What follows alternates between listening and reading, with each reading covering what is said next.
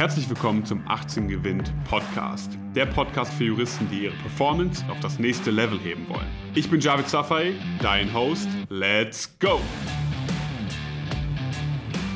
Herzlich willkommen, meine Lieben, zu einer neuen Folge vom 18 Gewinnt Podcast. Ich habe heute einen spannenden Gast dabei. Viele Follower haben es sich gewünscht. Und deswegen habe ich heute nicht nur einen der bekanntesten Professoren unter Studenten, sondern auch einen der beliebtesten Professoren unter Studenten bei mir als Gast, nämlich Herrn Professor Dr. Stefan Lorenz. Herzlich willkommen. Freut mich hier zu sein. Grüß Gott. So, Professor Lorenz, wir sind aktuell in einer sehr turbulenten Zeit. Ja, äh, wir wissen, das Semester findet jetzt aktuell digital statt. Das heißt, viele Menschen müssen von zu Hause lernen, welches natürlich viele Herausforderungen birgt, ja, aus Studentensicht. Aber kommen wir vielleicht erstmal aus Ihrem, aus Ihrem Blickwinkel so da rein. Wie läuft es aktuell sozusagen aus, aus Sicht der Professoren? Ja, läuft das alles, alles smooth? Ist also erstaunlich ne? gut, äh, erstaunlich gut, muss ich sagen. Also mhm. bei mir ist sowieso, ja, also ich habe ja schon längere digitale Lehre gemacht, deswegen habe ich jetzt so einen kleinen Return on Investment. Ja. Aber äh, ich muss sagen, dass auch Leute, denen man vielleicht bisher noch erklären musste, wie man Computer anmacht, tatsächlich ihren Weg zur digitalen Lehre gefunden haben. Also was mich äh, freut an dieser Krise, ist vielleicht ein blödes Wort, aber sagen wir mal, jede Krise hat ja auch sozusagen einen Impuls. Mhm. Und wir kriegen den Impuls an digitaler Lehre. Das finde ich, finde ich gut, tatsächlich. Was mich besonders freut, dass es auch Kollegen gibt, die neue Formate erfinden, die man möglicherweise im Präsenzunterricht nicht machen könnte. Also ich finde, es läuft erstaunlich gut. Wir werden sehen, wie es mit den Prüfungen läuft. Das wird ein bisschen kritisch werden. Ja, ich habe jetzt auch schon, auch schon viel gehört. Ja, das läuft digital ab. Ähm, haben da jetzt andere Professoren sich auch schon zu entschieden, ähm, vielleicht einen Podcast aufzunehmen oder so, so wie in ihrem Format zu machen? Oder läuft das alles über Zoom ab? Wie, wie wird das gestaltet? Jetzt voll, vollkommen, also die ganze Bandbreite ist da. Es gibt Leute, ähm, die besprechen PowerPoints und stellen sie in Moodle ein. Ähm, es gibt wenige, die Podcasts machen. Viele machen Zoom-Webinare. Ähm, also Podcasts leider nicht so viele und leider auch nicht alle öffentlich. Also ich hm. bin ja der Meinung, dass möglichst alle ihre Podcasts öffentlich stellen sollten und nicht nur in der eigenen Fakultät. Das kriegen wir so eine Art Wettbewerb und für die Studenten kann es da gut sein, weil dann können sie sagen, na gut, in Hannover gefällt mir, was weiß ich, Gesellschaftsrecht und in München der allgemeine Teil. Also ähm, dieser Open Access Gedanke, der fehlt mir noch ein bisschen, aber wer weiß, vielleicht entwickelt es sich dann so. Ne? Ja, definitiv. Also der Markt hat es ja gezeigt. Ich meine, Sie haben Ihren Podcast online, der ist einer der beliebtesten. Ich kenne, glaube ich, keinen Studenten, der Ihren Podcast nicht kennt. Also zumindest von denen, die ich kenne und mit denen ich zusammengearbeitet habe. Jedem, dem ich das empfehle, sagt schon, kenne ich schon. Habe ich schon gehört, habe ich schon gesehen. Es freut mich tierisch, weil es eigentlich äh, nicht so gedacht war. Der, der Podcast ist aus einer Spielerei entstanden. Dass der so ja. abgeht, hat mich sehr gewundert. Aber natürlich freut mich, ist klar. Das ist sehr spannend. Also wie gesagt, es ist ja äh, oft nicht so, dass man sagt, ähm, die eigenen Vorlesungen, die, die, die bringen einen da nicht weiter. Aber oft kommt man vielleicht auch mit dem Vortragsstil nicht, nicht so gut zurecht oder man lernt halt zu Hause tatsächlich besser, indem man selbst vor dem Laptop sitzt, sozusagen, ja, sozusagen in der Phase, wo man auch produktiv ist, das ist ja bei jedem auch anders, ne, und das sich ähm, dann anhören kann. Ne? Ja, obwohl ich schon, also ich fände es nicht gut, wenn Podcasts dazu führen, dass die Leute nicht mehr in die Uni gehen. Denn Präsenzunterricht hat schon auch Vorteile. Sie wollen, jetzt mal, wenn wir den sozialen Aspekt nehmen, Sie wollen an der Uni nicht vereinsamen. Ja, Studenten klagen ja immer, seit sie studieren, haben sie keine Freunde mehr und dergleichen. Also die finden sie nicht zu Hause vom Computer, sondern die finden sie im Hörsaal und danach in der Mensa oder sonst irgendwo. ja. Und außerdem ist es auch ein anderes Feeling. Also selbst mir geht es so, wenn ich zu Hause arbeite, dass ich quasi davor einmal spazieren gehe und so eine Art Arbeitsweg simuliere, um, um so das Mindset zu kriegen, so jetzt geht's los. Und ich glaube, das ist in der Uni auch wichtig. Und für einen Dozierenden, also auf der anderen Seite des Hörsaals, also bei mir haut es deutlich mehr Adrenalin raus, wenn ich im Hörsaal stehe, als wenn ich hier vor diesem Mikrofon sitze. Also ich wäre da auch besser. Ich glaube, die Qualität der Lehre hat schon was mit dem Hörsaal auch zu tun. Ja, also das, das kann ich äh, definitiv auf meiner Seite bestätigen. Also ich war immer ein großer Fan davon, auch in Vorlesungen zu gehen und vor allem mitzuarbeiten. Ja, und das hat mir auch Klar, an, ja. an, Ihrem Podcast auch gefallen, wo ich das gehört habe, habe ich mir mal gesagt, wäre ich jetzt bloß da und könnte da entsprechend auch äh, sozusagen mitarbeiten, weil Sie stellen ja auch immer wieder Fragen. Ne? Mhm. Und das geht natürlich ja, digital vielleicht so ein bisschen verloren, wenn man da, je nachdem, wie viele Leute dann auch im Call drin sind. Aber das ist schon mal ein, schon mal ein Ansatz. Ne? Mhm. Also, muss ja, also ich finde Mitarbeit im Hörsaal extrem wichtig und, und es ist natürlich so, dass wenn Sie einen Hörsaal mit 350 Leute haben, haben Sie mehr oder minder dieselben 10 bis 15 ja. Personen, die sich melden. Ja. Es ist vielleicht auch nicht jedem die Sprache gegeben und mancher ist da ein bisschen scheuer, sich zu melden, aber zumindest im Geiste. Sollte man sich melden und sich Fragen beantworten. Also diese Mitarbeit ist, ist extrem wichtig für einen Lernerfolg, finde ich. Ja, also auf jeden Fall. Das ist also sozusagen aktives Lernen. Ne? Nicht nur passiv sich bestrahlen lassen, sondern genau. konstant mitdenken, äh, damit man auch am Ball bleibt. Ne? Das ist ein wichtiger Faktor, ja. den ich auch immer hier mitgebe. Ähm, gut, das heißt, wir haben aktuell viele Studentinnen und Studenten, die zu Hause sitzen. Das heißt, vom ersten Semester an bis hin sozusagen zur Examensvorbereitung oder auch weiter hinaus. Und die fragen sich jetzt, wie kann ich wirklich produktiv sein zu Hause? Wie kann ich wie kann es auch zu Hause gelingen, sozusagen erfolgreich zu lernen? Das ist natürlich die, die wichtige Frage. Ne?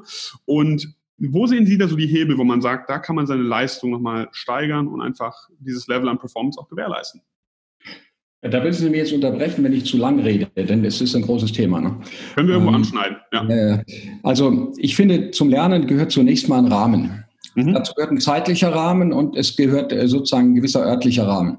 Das heißt, ich muss einen Ort haben, an dem ich immer lerne. Wenn ich vom Schreibtisch zum Küchentisch wechsle, ist vielleicht nicht so ideal. Mhm. Also das Set muss, muss stimmen. Ich bin auch ein Verfechter davon, dass man sich wirklich Zeiten setzt. Jeder hat einen anderen Biorhythmus, der andere lieber früh, der andere lieber abends. Bei mir in der Examensvorbereitung, ich habe mich um neun an den Schreibtisch gesetzt, bis zwölf, eins Uhr, ein Uhr gelernt, eine Stunde Pause und dann habe ich weitergemacht. Ja ich habe mir einfach sozusagen gesagt, jeder Arbeitnehmer arbeitet acht Stunden am Tag. Okay? Die kriege ich mhm. auch hin. Ja. Und ähm, da bleibt noch genug Zeit, um zu feiern und dergleichen. Ja. Absolut. Also, ähm, wichtig ist auch, ein Tag, mindestens ein Tag in der Woche muss komplett lernfrei sein, sonst dreht man durch. Ähm, Wenn es Tage gibt, an denen es wirklich nicht läuft, dann sollte man es auch lassen und einfach sagen, jetzt mache ich was anderes. Und möglicherweise dann nicht Netflix, sondern einfach rausgehen, Sport machen und, ja. ähm, und dergleichen. Es ist nicht schlimm, sofern man nicht sieben solcher Tage in der Woche hat. Ne? Mhm. Ähm, also das finde ich, das ist zunächst mal der äußere Rahmen. Die zweite Art, wie lerne ich? Ähm, viele verzweifelte Studenten kommen in allen Phasen des Studiums in, in meine Sprechstunde und ich gebe ihnen immer denselben Tipp. Und das, der erste ist, glaube ich, zurzeit nicht mehr modern, nämlich Lehrbücher lesen. Also man sollte sich ein Lehrbuch nehmen, irgendeins, mit dem man auskommt, nicht fünf oder zehn oder so irgendwas. Und dann sollte man abschnittsweise in dem Lehrbuch lernen, Karteikarten schreiben, die unbedingt mit der Hand, weil lernphysiologisch ist es klar, man lernt durch die Hand besser. Also bis auf Computer tippen hat nicht denselben Effekt. Weil sie ja dadurch schon, dass sie diese Karteikarten schreiben, irrsinnig viel lernen. Das heißt, der Sinn der Karteikarten ist eigentlich nur das Schreiben. Theoretisch könnte man sie hinterher wegwerfen. Ja? Weil man einfach die, die mit dem Gedanken schreibt, ich schreibe die so, als ob ich sie verkaufen wollte. Als ob ich jemand sagen kann, schau mal hier, geile Karten, da ist der ganze Stoff. Ja. Und wenn ich das gemacht habe, abschnittsweise, ja, also was weiß ich, ich lerne jetzt die Abtretung und mache mir diese Karteikarten und anschließend übe ich. Und zwar übe ich das, ich übe das mit kleinen Fällen. Und nochmal, das ist nicht modern. Studenten sagen mir alle, oh Gott, ja, Lehrbuch lesen ist ja komplett total out. Ich mhm. frage Leute, die zu mir kommen, die, die durchs Examen gefallen sind, die frage ich, wie haben sie gelernt? Ich habe mit Fällen gelernt. Das, mhm. Natürlich muss man mit Fällen lernen, aber nur mit Fällen geht es auf keinen nicht Fall. Anfällen, ja, nicht, nicht mit Anfällen. Ja. Und dann kann man kleine Fälle machen und zwar wirklich mit sozusagen mit dem Normalfall. Mhm. Nicht mit dem abgespaceden Fall, weil ich brauche erstmal den Normalfall, um sozusagen irgendwelche Abwandlungen zu kennen. Ich, ich fange doch nicht an, bei einem Haus die Vorhänge aufzuhängen, ich muss erstmal sozusagen den Beton bauen. Und diese kleinen Fälle, ich, ich habe damals gelernt mit diesen Prüfe dein Wissen-Dingern, die ich jetzt zum Teil, bin ich sehr stolz darauf, auch selber mitschreibe. Ja. Ähm, da würde jeder denken, was soll ich denn mit dem kleinen Fall? Das ist ja keine große Klausur. Mhm. Aber der Witz ist, dass jede große Klausur nur aus Modulen von kleinen Problemen besteht. Die muss man nur zusammenstecken sozusagen. Und wenn man das irgendwann lernt, bam, dann hat man es raus. Also ich glaube, das ist wirklich die, die, Methode, die hat schon vielen geholfen, mir hat sie geholfen und, und vielen anderen, denen ich es empfohlen habe. Und das okay. ich gleich auf, Moment, ein Satz noch. Ja. Ähm, und vor allem streng mit dem Gesetz. Keine Aufbauschemata lernen. Strafrecht möglicherweise, ja, also anderes Thema. Ja. Aber wirklich RTFL, Read the fucking Law, voll mit dem Gesetz arbeiten und man spart sich Speicherplatz im Kopf. Jetzt habe ich sehr viel und sehr schnell geredet, aber das sprudelt bei mir raus, das will ich immer wieder loswerden. Ja, absolut. Nee. Ähm, eine Sache, auf die ich nochmal eingehen möchte, das Thema mit den, mit den Lehrbüchern. Na, das Problem, was ja viele haben, die mit Lehrbüchern lernen, ist ja, dass man gerade am Anfang des Studiums noch nicht den Blick dafür hat, was ist jetzt wichtig und was ist nicht wichtig. Und wenn man jetzt in ein Lehrbuch reinschaut, dann ist ja alles bis ins kleinste Detail sozusagen auch aufgedröselt. Und dann kann es ja passieren, dass man sagt, ich fange an zu lernen und ich fange an, dieses Lehrbuch irgendwie zusammenzufassen und man, man, man verläuft sich so ein bisschen. Deswegen sage ich immer, ist es eigentlich sinnvoll, sich erstmal einen Überblick zu verschaffen, was ist hier überhaupt relevant, beispielsweise mit einem Skript, zu sehen, okay, was sind denn die Schwerpunkte, was muss ich denn eigentlich grundlegend wissen, um danach gelagert dieses Wissen zu vertiefen. Wie würden Sie das sehen? Also es ist so, wenn man mit dem Jurastudium anfängt, dem ersten Semester, dann ist man in der Tat komplett hineingeschmissen. Ja. Und sich, wenn man sich dann verirrt und plötzlich irgendwie äh, bei äh, Larenz landet oder bei Flume AT, äh, dann ist man als Erstsemester natürlich komplett aufgeschmissen. Ja. Das heißt, ich würde am Anfang, und eigentlich ist das Aufgabe des Dozenten, einfach mal zuhören und schauen, was mir der Dozent sagt. Also ich zum Beispiel komme am ersten Semestertag noch nicht mit Büchern raus. Mhm stellen sie möglicherweise vor, aber ich sage, kauft euch jetzt noch keine. Okay. Und erst wenn man so ein bisschen Erfahrung hat, ich würde mal sagen, so zwei, drei Monate vielleicht oder vielleicht nur zwei Monate, je nachdem, wie schnell das ähm, vorangeht und in den Arbeitsgemeinschaften, die auch extrem wichtig sind, ein bisschen weitergekommen ist, mhm. ähm, dann sollte man diese Geschichte machen. Und natürlich liest man dann manchmal ein bisschen zu viel. Ich weiß noch, ich im ersten Semester alle alle Abgrenzungstheorien zwischen öffentlichem Recht, Privatrecht auswendig gelernt, gelernt habe, die wirklich kein Schwein braucht, zumindest nicht für Klausuren. Ähm, aber ich glaube, dass dieses Reinlesen und, und mal verirren, das schadet auch gar nichts, finde ich, dass man halt in so ein paar Bücher reintaucht, wenn man halt die Coolness hat und sich sagt, ich muss jetzt noch nicht alles wissen. Ich lese da einfach erstmal. Verstehe, okay. Kommen wir nochmal zu einem Punkt zurück, den Sie eben schon erwähnt haben, das Thema Struktur. Ja, Sie hatten gesagt, eine Examensvorbereitung war das bei Ihnen so feste Zeiten, feste Aufgaben, gehe ich jetzt auch mal von aus. Ja. Mhm. Ähm, das Thema Struktur ist ja wichtig und Planung, damit man auch weiß, es ist realistisch, was ich mache. Es ist auch ein Motivationsfaktor zu wissen, wenn ich das geschafft habe, dann kann ich auch mal abschalten. Wie haben Sie sich damals strukturiert und wie sehen Sie das jetzt natürlich auch rückblickend? Also man muss ja den gesamten Examensstoff so eins bis, sagen wir mal, dreimal durchwälzen bis zum Examen. Mit Durchwälzen meine ich, Sie hören ihn zum ersten Mal im Anfangsphase des Studiums, bis so die Examensvorbereitung beginnt. In der Zwischenzeit wiederholen Sie vielleicht für die großen Übungen da und da mal was und dann kommt die Examensvorbereitung. Mhm. Und ich habe das ganz stinknormal abschnittsweise gemacht. Ich sage so, ich mache jetzt BGB, okay? Fange ich AT, Schuldrecht AT, ähm, Schuldrecht BT und mache es genau in der Technik, die ich vorhin gesagt habe. Mhm. Das mag für manche am Anfang als furchtbar akribisch klingen und als furchtbar zeitfressend. Es ist es aber gar nicht. Das ist ja das Witzige. Denn natürlich brauchen Sie länger, wenn Sie abschnittsweise lesen und Karteikarten schreiben. Hm. Aber wenn Sie nur lesen, ist, wir kennen das doch alle, wie das geht beim Lesen. Ja, auch, auch wenn man Belletristik liest. Ne? Man liest zwei Seiten und denkt, verdammt, was habe ich gerade gelesen? Ja? Hm. Weil es einfach wegbleibt. Und wenn man sich das hinschreibt, dann eben nicht. Und dieses System ist letztlich so zeitsparend, weil nämlich ein Durchgang reicht. Ja. Ähm, übrigens ein Satz noch zu den Lehrbüchern. Lehrbücher haben auch den großen Vorteil, wenn sie gut sind, dass sie Wissen vernetzen. Mhm. Und äh, vernetztes Lernen halte ich auch für extrem wichtig, um Verständnis aufzubringen. Mhm. Also wenn ich mir zum Beispiel mal anschaue, ja, okay, Verschulden im Zivilrecht, wie geht das eigentlich im Strafrecht? Was ist Schuld im Strafrecht, was, was im Zivilrecht? Ähm, eine gute Vorlesung macht sowas auch. Natürlich in den Anfangsjahren oder im ersten, zweiten Semester macht man diese Vernetzung mit der Vorlesung und stellt es vielleicht noch damit überfordert. Aber das halte ich auch für sehr wichtig. Ich habe es auch so gemacht, dass ich nicht eine Woche lang Zivilrecht gemacht habe, sondern ich habe einen Tag Zivilrecht gemacht, einen Tag Strafrecht und einen Tag öffentliches Recht und manchmal auch zwei Tage, je nachdem, wie man am Stoff war. Aber ich habe ich hab abgewechselt. Das, das halte ich für wichtig. Damit man sich sozusagen einen Tag vollkommen auf eine Sache fokussieren kann. Ne? Ja, genau. Eintauchen. Ja. Und dann sollte man natürlich ähm, Klausuren schreiben. Ne? Ich bin dann immer am Samstag in die Uni gewackelt und habe dann meine Klausur geschrieben. Ja. Und die war irgendwann um eins fertig und ab dann wurde gefeiert bis Sonntag. das, das, das kennen wir, das kennen die Studenten ja. gut.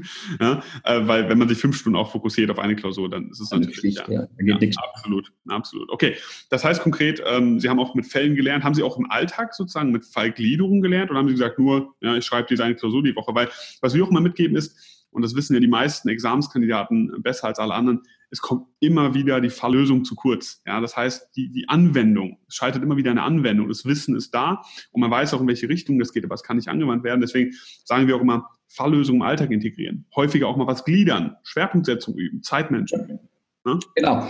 Ähm, und vor allem beim Normalfall bleiben. Also wenn ich sehe, dass Examenskandidaten darüber klagen, dass sie zum Beispiel, Zitat, so viele Meinungsstreite lernen müssen. Ja. Also man braucht fürs Erste und erst recht nicht fürs Zweite ja, äh, eigentlich überhaupt keinen Meinungsstreit wissen. Wenn Sie eine glatte Lösung runterschreiben, dann muss der Korrektor die mit 18 Punkten bewerten, wenn sie, wenn sie gut geschrieben ist. Fertig. Und da spielt es überhaupt keine Rolle, was zum Erklärungsirrtum ähm, Canaris meint oder Medicus oder sonst jemand. Eine straighte Lösung runter. Und ich glaube, dass durch diese ganze Vernebelung und dieser ganzen Blick auf die Feinheiten, was hat der BGH da gemacht oder äh, was hat der und der da gemacht, der Blick für die Grundstrukturen und vor allem der Blick fürs Gesetz verloren geht. Mhm. Und wenn man es von Anfang an so macht, dass man versucht, eine Norm, bei einer Norm nicht die Anspruchsgrundlagen oder die Gliederung abstrakt zu lernen, sondern sie aus dem Gesetz zu lesen und dann selber zu wissen, was eigentlich, wenn man es einmal drauf hat, ein Kinkerlitzchen ist, ja. spart man sich so irrsinnig viel Lernzeit und kann dann eben auch dieses Lernen machen. Und Sie haben vollkommen recht, dieses Lernen geht ja nicht so, dass ich mir einen Fall anschaue und dann die Lösung sage, ja genau, so ungefähr ging das, sondern ich glieder mir das durch, auch wenn es nur ein kleines Fältchen ist, mit ja. wirklich so, wie ich schreibe, A könnte von B in diesem bescheuerten Konjunktivgerede und so weiter. Ja? Mhm. So muss man es machen, in der Tat. Absolut. Ne? Also richtige Priorisierung, klare Struktur im Alltag, dass man auch weiß, hey, ich meine, Sie, Sie kennen das sicherlich Parkinsons Gesetz, ja? wenn man keine keine feste Deadline setzt für eine Aufgabe, die streckt auf ewig. Ja? Das kennt ja. man von Hausarbeiten, das kennt man aber auch von täglichen Aufgaben. Ja? Man sagt, ich müsste heute mal hier was sauber machen, das streckt sich dann, und dann sitzt man da abends noch dran. Ne? Und deswegen auch hier sind wir ein großer Verfechter davon, ja einfach ganz klare Aufgaben, klare Strukturen, abarbeiten, systematisch, auch man jetzt sagt, am Anfang die Wiederholung oder am Ende die Wiederholung oder am Anfang die Falllösung. Kann jeder machen, wie, wie es für ihn besser geeignet ist, klar. So, ein anderes Thema, was wir eben schon angesprochen hatten. In die Vorlesung gehen, sich mit anderen austauschen, das passende Umfeld. Okay, ist auch ein wichtiger Faktor für das Thema Performance. Denn wenn man sich nur mit Leuten umgibt, die die ganze Zeit sagen, oh, das ist so blöd und so schlecht und auch ja. hier, ja, viel gewinnt, ja, ähm, Mindset sozusagen. Mhm. Erstmal vielleicht vorab, was halten Sie von viel gewinnt? Viel gewinnt ist der bescheuerste Spruch, den ich je gelesen habe, weil das ist der gepredigte Minimalismus. Das ist ganz, ganz furchtbar. Sondern gewinnen tut der, der das derzeitig mögliche Maximum aus ihm rausholt. Das können 5, 6, 7, das können 12 und 13, 14 Punkte sein, je nachdem, wie gut einer drauf ist. Aber viel gewinnt ist Minimalismus. Und ich werde da auch richtig sauer. Denn gut, ich verstehe, Erstsemester sind zum Teil 17 Jahre alt und dergleichen kommen von äh, der Schule. Aber es ist ja so verdammt schwer auch nicht. Also die ersten Semester sich die Grundlagen zu holen, da muss man wirklich kein ähm, Asket werden. Und mhm. ich, sehe das, wenn, wenn, also erste Klausur im Grundkurs und dann kommen, kommen da die Mails rein, können Sie den Stoff eingrenzen? Und ich denke, gar keinen Stoff gehabt. Was soll ich da verdammt nochmal eingrenzen? Was wird schon drankommen? Also man muss kein Asket sein, um das Jurastudium gut anzufangen, mhm. Spaß daneben und vor allem Spaß beim Jurastudium zu haben. Ähm, und dazu gehört schon, dass man sich im Hörsaal neben die richtigen Leute setzt. Ja. Und nicht neben die, für die der Hörsaal die Chill-Out-Zone der Party von gestern ist und da hinten rumlungert. Ja, genau das ist der Punkt. Ja. ja. Und von Anfang an dieses Ich will kein Schleimer sein aus der Schule wegstecken. Denn es geht nicht mehr um irgendeine Biologieklausel, sondern es geht ums Leben, also ums Berufsleben später. Ja, und es ist, es ist Erwachsenenbildung. Es ist halt nicht mehr irgendwie durchkommen und ich will der Coolste sein und ganz hinten sitzen am Exakt. Handy. Also genau. halt, ich bin hier, um zu lernen. Und irgendwann habe ich das auch gemerkt im dritten Semester und habe gesagt, egal wo ich jetzt reingehe, jede Frage, die kommt, ich werde versuchen, diese Frage zu beantworten. Ja, und es hat halt so viele Türen langfristig geöffnet und so das, das Denken und das Lernen angeregt. Und dann auch wieder die richtigen Leute ja, sozusagen herangezogen, die gesehen haben, hey, da ist auch jemand interessiert, mit dem kann man eine Arbeitsgemeinschaft bilden zum Beispiel. So ist es. Übrigens, erstens, zwei Sachen, die ich sagen wollte. Ja. Für dieses, für dieses Anfangen, für dieses so, jetzt packe ich es an und jetzt mache ich es so geplant, ist es nie zu spät. Das finde ich eine wichtige, positive Message. Also auch jemand, der bis ins vierte Semester gepennt hat und nach dem Motto 4 gewinnt gemacht hat, der kann auch immer noch so anfangen. Das geht einfach. Ne? Man muss es einfach nur tun. Das Zweite ist, Stichwort ähm, Lerngemeinschaften, haben Sie, glaube ich, gerade gesagt, Lerngruppen. Ähm, das halte ich für unglaublich wichtig, das habe ich vorhin vergessen dazu zu sagen, aber nicht mit zu vielen Leuten, Getränke allenfalls Wasser und nicht irgendwie über Jura babbeln, sondern bei jeder Sitzung muss einer über ein Problem und einen Fall referieren. Denn man lernt durch nichts besser, als durchs, durchs Lehren, indem man was erklären muss. Medikus hat mal, hat mal gesagt, dass wenn, er, wenn man von einer Sache keine Ahnung hat, soll man eine Vorlesung drüber halten. Und, ja. so ähnlich ist das. Dann kann man es, ja? ja.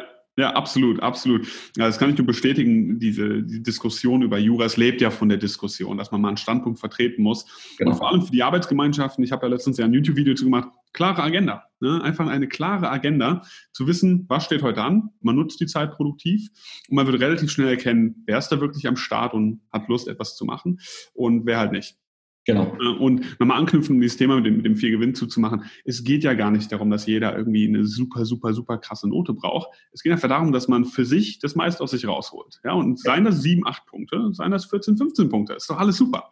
Ja, aber genau. nicht mit dieser Einstellung rangehen, ich ja, Hauptsache irgendwie durch und ich will das eigentlich gar nicht, weil das macht halt niemanden glücklich am Ende des Tages. Ne? Das ist da der Punkt. Es gibt ja auch noch am Anfang die Variante, rechtzeitig auszusteigen. Ja.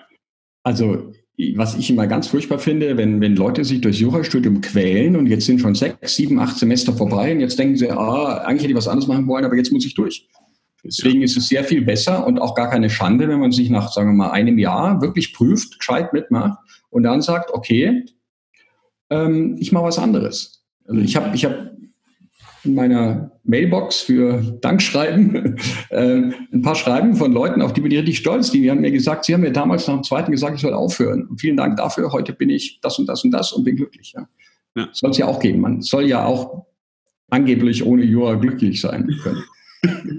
Das können wir uns natürlich nicht vorstellen. Kann ich mir überhaupt nicht vorstellen, aber es soll gehen, ja. Ja, aber es ist tatsächlich so. Ne? Also viele machen das ja aus diesem Zwang, ich habe das jetzt angefangen und das ist, das ist halt so ein ganz, ganz falscher Gedanke. Das ist halt ne? Genau. Sunk Cost, wie man das nennt bei den BWLern. Ne? Das, das, ist vorbei, die Zeit ist weg. Ob man jetzt noch mehr, mehr Zeit reinschmeißt, das ändert halt nichts. Ne? Ja, und ja. man muss dazu sagen, man hat ja, die Leute haben teilweise noch gar nicht die Examensvorbereitung absolviert. Wissen die gar nicht, was auf die zukommt. Ne? Mhm.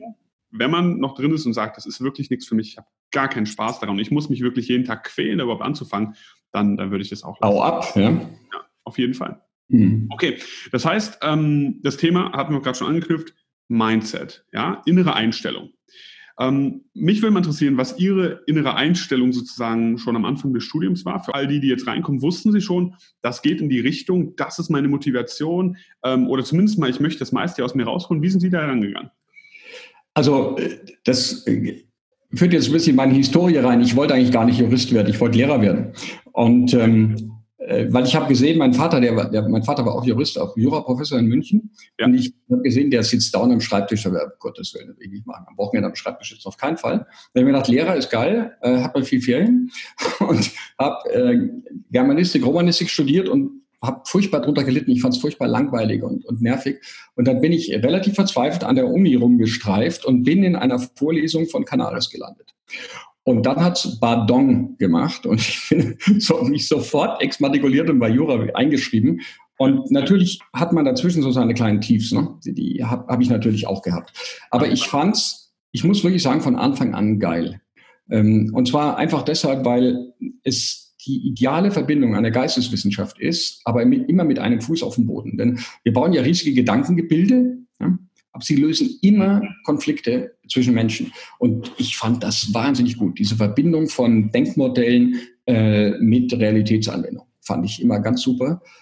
Natürlich fand ich nicht alles super, äh, muss ich zugeben. Also ich kann jetzt nicht sagen, dass ich Kommunalrecht irgendwie toll fand oder so, aber auch mal ganz interessant, ne? sieht man, was passiert in so einer Gemeinde. Also es betrifft natürlich nicht alle Fächer, aber mich hat das gethrilled von Anfang an. Hm. Okay. Und mit der Einstellung, wenn man da so sozusagen herangeht und sagt, es, ich, es macht Spaß, ich sehe dann auch teilweise Erfolge, indem ich halt lerne und vorankomme, dann kommt man ja auch in so, ein Auf, in so eine Aufwärtsspirale rein, wenn man so. Ja, klar, genau. Dann lernt man die richtigen Leute kennen, dann pushen die einen wieder. Ja, jetzt ist das Stichwort Commitment, Verbindlichkeit sozusagen, wenn man sagt, hey, wir treffen uns morgen in der Bibliothek oder wir ziehen das zusammen durch, dann macht man halt auch mehr. Ne? Das Thema Commitment. Ist es auch etwas, äh, womit Sie gearbeitet haben, dass Sie gesagt haben, ich verabrede mich hier mit, mit Leuten, damit wir alle schneller vorankommen oder man pusht sich ähm, gegenseitig sozusagen? Also ich habe, ähm, also ich hatte natürlich Freunde, um das klar zu sagen, ja. Und wir haben auch über Jura geredet, aber wir haben auch viele, viele Getränke getrunken. Ähm, und die Freunde, sehr gute Freunde aus dem Hörsaal, ja. mit denen ich heute noch sehr gut befreundet bin. Aber beim Lernen war ich ein Einzelgänger. Ähm, ich habe zum Beispiel die Bibliothek gemieden. Ich habe das für ineffizient gehalten. Natürlich, wenn jetzt jemand zu Hause keinen Schreibtisch hat oder in einer lauten WG wohnt, dann muss er dahin. Aber wenn ich mir anschaue, so von außen, wie die Leute in der Bibliothek so arbeiten, dann sehe ich doch sehr viele ähm, da an ihren Handys spielen oder dann wieder mit Pause Kaffee da unten. Also ich habe mich aus Effizienzgründen lieber zurückgezogen und ähm, ich bin jemand, der, wenn er arbeitet, sehr schnell arbeitet. Und ähm, ich konnte dann sozusagen meine Freizeit sehr viel besser und schneller genießen, als äh, dass ich abgelenkt bin von anderen und irgendwelches Blabla, Kaffee trinken und dergleichen mache. Also da war ich ein ziemlicher Einzelgänger, muss ich sagen, was das tägliche Lernen betrifft. Ja, aber zeigt ja auch einfach, wenn man gefunden hat, was für einen selbst funktioniert, dann muss man halt auch seinen eigenen Weg finden. Ne? Was viele ja machen ist, ich schwimme mit dem Strom, ich mache mal das, was alle machen und gucke mal, was passiert. Und ich sage immer, wenn man das macht, was alle machen, kriegt man wahrscheinlich die Ergebnisse, die alle bekommen und das ist halt irgendwo mit. So sieht's aus. genau so sieht's aus, ja, ja. Und, und ich rege halt auch immer die Leute dazu an, nachzudenken. Nicht nur zu sagen, wie lerne ich am besten, mache ich jetzt so, sondern da frag doch mal, wo lernst du am besten, wie lernst du am besten, womit lernst du am besten, mit wem lernst du am besten? Und genau. mit der Zeit kristallisiert sich das heraus. Und wenn man dann effektiv und effizient arbeitet, hat man auch die Freizeit. Man glaubt es kaum. Ja? So sieht es aus. Und zwar ziemlich viel. Ähm, was übrigens interessant ist, ist dann der Wandel. Ja? Also wenn man zum Beispiel im ersten, zweiten Semester ähm, sagt, so, ich mache jetzt gescheit mit, dann sieht man schon im Hörsaal, dass diejenigen, die gescheit mitmachen, die müssen gar nicht in der ersten Reihe sitzen, die sind, sitzen meistens so im, ersten Drittel irgendwo, ja. dass wenn die sich melden, andere tuscheln. Nach dem Motto, schau mal den Schleimer da unten. Je höher das Semester geht, desto mehr steigt die Bewunderung für die, äh, die da mitmachen. Das ist ganz erstaunlich. Ja? Also man soll sich nicht am Image der anderen da irgendwie äh, festhalten, sagen, oh Gott, was denken die jetzt, wenn ich mich melde? Man soll seine Freunde haben, ähm, die man sich natürlich nicht nur nach Leistung, sondern auch nach Sympathie aussucht. Klar, ja, ich will jetzt auch nicht mit dem Nerd, der alles weiß, der, dem ich aber sonst nicht zu tun habe, befreundet sein. Ja? Ähm, aber man findet da die richtigen Leute. Man muss halt nur hingehen. Wer zu Hause sitzt und jammert, mi, mi, mi, ich finde keine Freunde, der, der findet auch keine. Ist halt. Ja, wie gesagt, viele kommen da mit einer falschen Einstellung rein, sehen dann aber relativ schnell, hey, die, die wirklich Gas geben, die sind halt hinten raus mhm. sehr gut gestellt. Ne? Ja. Und die, die halt immer tuscheln und sagen, guck mal hier. Aber das habe ich auch schon relativ früh abgelegt. habe gesagt, ich finde das eigentlich relativ cool, wenn alle sagen, guck mal hier, der meldet sich wieder und, und so weiter. Ja? Habe ich gesagt, ja. das interessiert mich doch nicht. Ja? Wenn, wenn ich da rausgehe und all meine Fragen beantwortet wurden, ist doch super. Ne? Ja. Ob in einer Arbeitsgemeinschaft oder in einer Vorlesung, Proaktivität ist gefragt. Genau, so ist es. Genau, vollkommen richtig. So, Social Media, ja, Fluch und Segen heutzutage, ähm, ja. denn es raubt Fokus. Und wir haben am Tag nur ein gewisses Pensum an Energie und Fokus und das ist halt ein massiver Ablenkungsfaktor. Ich sage immer hier, ja, das Handy, das zerstört Träume. so. Ich bin so heilfroh, dass es bei mir so ein Ding noch nicht gab. Ja, das glaube ich. Gerade für die jetzt, die jetzt am Anfang des Studiums stehen, ich bin sicher, es, es gibt auch genug Leute, die in der Examensverwaltung sind, ein Problem damit haben. Aber gerade die, die jetzt am Anfang stehen, wie findet man Fokus? Naja, also was ja viele nicht wissen, ist, dass man so ein Handy ausschalten kann. Da ist hier so ein Knopf, da drückt man ein bisschen länger drauf ja? und dann ist das ja. Ding aus. Ähm, also das hat ein bisschen was mit dem zu tun, was ich vorhin gesagt habe, nämlich starke Trennung von Arbeitszeit, also Lernzeit und, und Freizeit. Mhm. Ähm, das fällt schwerer mit dem Handy, das gebe ich zu. Und mit allen Social-Media-Dingen, die da, die da drauf kommen. Und möglicherweise ist, das sehe ich bei meinen Kindern sozusagen, dieses, dieses die FOMO, ja, die Fear of Missing Out, ja. äh, größer, weil man denkt, oh Gott, was machen die anderen und ich sitze hier. Aber ich meine, von Studenten kann man da vielleicht eine größere Reife erwarten. Also da hilft nur Gewalt. Schalt dieses Scheißding aus. Fertig. Ja. Drastische Maßnahmen. Deinstalliere, deinstalliere Facebook, deinstalliere Instagram und dann ist es schon so, dass wenn man dann drauf muss, dass man sich nochmal installieren muss, da ist vielleicht ein größerer ja. Ich finde auch diese Bäumchenspiele vollkommen am Mist. ja. Ich weiß, kennen Sie die Dinger wahrscheinlich besser als ja, ich. Ne? Ja, Was soll dieser Scheiß? Ja? Also, genug, da kann die anderen irgendwelche Bäumchen zeigen. Setz dich hin, setz dich auf deinen Arsch und arbeite fertig. Ja, also das, das ist ja das Thema, das ist, eine, das ist ja diese, diese Forest-App, ja, wo man sozusagen so, so einen Baum wachsen lässt, wenn man nicht am Handy ist. Das, das funktioniert für viele gut, deswegen verteufle ich das nicht, weil es halt funktioniert. Aber ich bin auch ein Fan von einfach kontrollieren. Einfach sich selbst kontrollieren. Ich sage manchmal sogar, nimm doch einfach mal dein Handy, du, du hast ein Problem mit deinem Handy, dreh das mal um und fass es drei Stunden lang nicht an. Ja? Mhm. Probier das doch mal, teste doch mal Impulskontrolle, nennt man das ja, Impulskontrolle. Ich habe auch manche Leute, die, die schließen das bei sich in den Briefkasten ein. Ja? Weil die sagen, ich muss runter an die Tür, ich muss auch. Ich sage, wenn es funktioniert, so be it, ist okay für mich, aber Hauptsache du lernst und du bist produktiv, weil erst dann, wenn man sich manchmal länger ja. in etwas reindenkt, kommt man intellektuell erst auf dieses nächste Level und man sagt, jetzt habe ich diese guten Gedanken. Und das passiert heutzutage viel zu wenig, wenn man so eine kurze ja, Aufmerksamkeitsspanne hat, ja, dass man direkt wieder weg ist. Ja. Ich hatte mal ein Schockerlebnis, da habe ich auf mein Handy geschaut und dann stand irgendwie 4,5 Stunden Handyzeit am Tag. Ich weiß nicht, was ich an diesem Tag gemacht habe. Ja. Und der gut, der vielleicht eine Stunde Zeitung gelesen und so weiter. Und dann haben wir gedacht, so, jetzt ist aber gut. Ja, also vielleicht, um zu trösten, äh, wir Professoren leiden gelegentlich auch unter Prokrastination. Also man ist ja nicht, nicht immer gleich fokussiert. Ne? So ja. ist es. Das ist, das, das, ist klar. Man muss halt nur effektiv damit umgehen. Man muss halt vor allem das Problem erkennen, weil viele sagen, nö, das ist kein Problem. Und das, das, das Krasse ist ja, vier bis fünf Stunden Screentime ist bei jungen Leuten vollkommen normal. Ja, da ja. schaut niemand drauf. Aber ich sage halt aktiv, du hast ein Leben, du willst ja jetzt durchkommen, du hast keine Lust, in drei Jahren zurückzublicken und sagen, was habe ich hier bloß angestellt? Jetzt habe ich es zehnmal so schwer. Und sie hatten da auch äh, einen Spruch gesagt, ich bin mir jetzt nicht mehr sicher, ob es ein Podcast war, zu, ähm, was die wichtigste Waffe eines Juristen ist, ist ein Hintern, ja, einfach hinsetzen. Ja? ja. Mhm. ja? Genau. Der Spruch, der ist auch hängen geblieben. Ich glaube, es war von ihrem Vater, haben sie gesagt. Ja, ja genau, hat mein Vater gesagt, ja. ja genau so. Einfach mhm. hinsetzen und einfach mal machen. Ne? Ja. Ja, das ist ein schöner Spruch. Also, in der Essenz ist es einfach Kontinuität führt zum Erfolg. Kann man das so sagen? Im Jurastudium? Es ist nicht ne, zwei Monate lang mal Gas geben, sondern es ist halt wirklich jeden Tag Pensum. So sieht es aus, wobei ich äh, im ersten und zweiten Semester einige Irrlichter, Irrlichterwege sozusagen, die muss man gestatten. Ja. Und sollte, die sollte man auch haben. Man muss ja auch ein bisschen seinen Weg finden und nicht nur drauf geführt werden. Mhm. Absolut, absolut. Äh, da muss man probieren, da muss man schauen, was für einen gut funktioniert. Genau. Kommen wir jetzt nochmal zu einem, einem sozusagen anderen spannenden Thema, ähm, auf das ich eingehen wollte. Ich, wir sprechen auch mit Kanzleien, wir sind auch in Kontakt mit Kanzleien, wir hatten auch schon das ein oder andere Event hier und ich bin immer im regen Austausch. Und was mich immer interessiert ist, was macht einen guten Juristen aus? Was sind so Fähigkeiten, an denen man schon im Studium feilen kann, die irgendwann einen zu diesen ja, Top 10 Prozent einfach machen? Mhm. Sprache, vor allem fällt mir als allererstes ein Sprache. Ähm, wir kommen natürlich dann noch auf natürlich die geistigen Fähigkeiten, klar, die er haben muss, aber ein Jurist lebt von Sprache, das ist das Hauptwerkzeug des Juristen. Gesprochen oder geschrieben, ganz egal, er lebt von Sprache. Mhm. Und äh, deswegen, um ein guter Jurist zu werden, sollte man auch versuchen zu sprechen.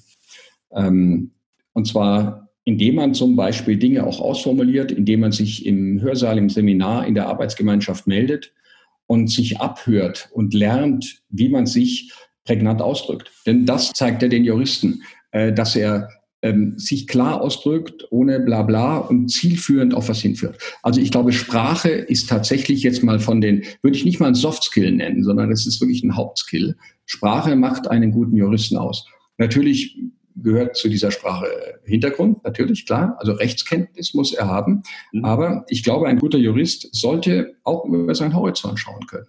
Und damit meine ich jetzt nicht, dass er auch internationales Recht machen sollte, ähm, sondern dass er Bücher liest, ins Theater geht, ins Konzert geht und dergleichen auch weitere Interessen hat als nur Yoga. Das halte ich für sehr, sehr wichtig, ist übrigens auch für einen selber sehr wichtig, dass man nicht immer nur in diesen Paragraphen Wirren da drin steckt.